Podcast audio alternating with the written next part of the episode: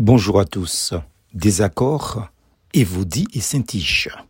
J'exhorte Évodie et j'exhorte Saint-Tiche à avoir un même sentiment dans le Seigneur. Philippiens 4, verset 2.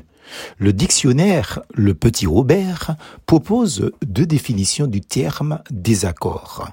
Le fait de n'être pas d'accord, état de personne qui s'oppose, et deuxièmement, le fait de ne pas s'accorder, de ne pas aller ensemble. Manifestement, Paul ne l'entend pas de cette oreille, puisqu'il invite deux sœurs de l'église primitive, Évodie et l'autre Saint-Tiche, à s'accorder, à trouver un terrain d'entente jusqu'à avoir les mêmes sentiments dans le Seigneur, c'est-à-dire de l'amour l'une pour l'autre. Que ne fut ma surprise en cherchant les synonymes du mot désaccord. J'en ai trouvé 17, pas un n'est objectif. Les voici. Bouderie, brouille, conflit, désunion, différent, dispute, dissension, division, divorce, incompatibilité, malentendu, mésaventure, rupture, tension, tiraillement, trouble, zizanie. Fin de citation. Dans ce même triste lot d'expressions équivalentes, il y a le mot dispute, dont les synonymes sont discussion vive, querelle, altercation et heure. Fin de citation.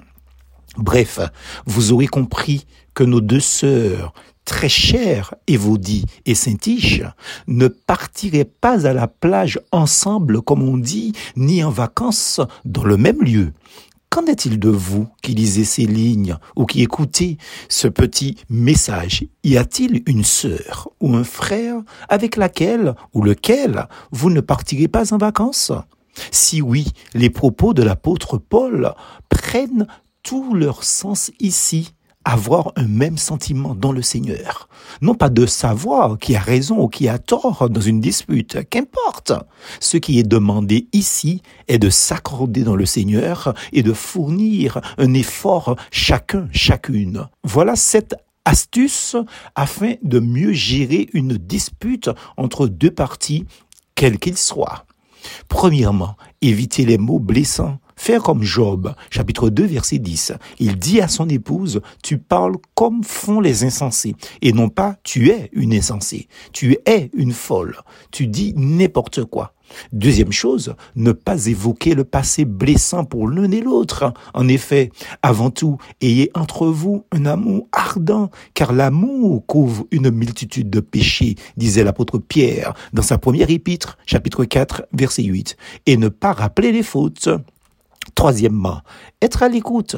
Celui qui écoute la réprimande acquiert du bon sens, dit l'Éternel. Proverbe 15, verset 32. Quatrièmement, accepter les différences. Nous devons supporter les faiblesses de ceux qui ne le sont pas. Romains chapitre 15, verset 1, nous ne sommes pas pareils. Cinquièmement, remettre la discussion à plus tard quand on a l'esprit, quand on est trop énervé en fait, hein, et attendre le temps de Dieu. Il est bon d'attendre en silence le secours de l'Éternel. Lamentation 3, verset 26. Restez positif, sixièmement, et joyeux. Soyez toujours joyeux, dit l'apôtre Paul. Un Thessaloniciens chapitre 5, verset 16. Quelles que soient les circonstances. Maintenant, si rien de ces six conseils ne fonctionne, alors, septièmement, demandez de l'aide. Réveille ta force et viens à notre secours. Psaume 80, verset 2.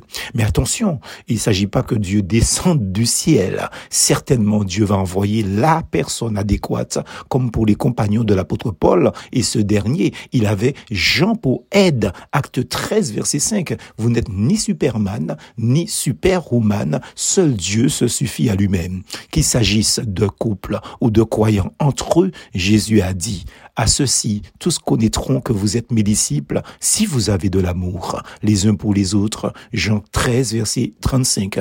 Comme l'a dit Paul plus haut, ayez un même sentiment dans le Seigneur. Philippiens chapitre 4, verset 2. Plus force en Jésus.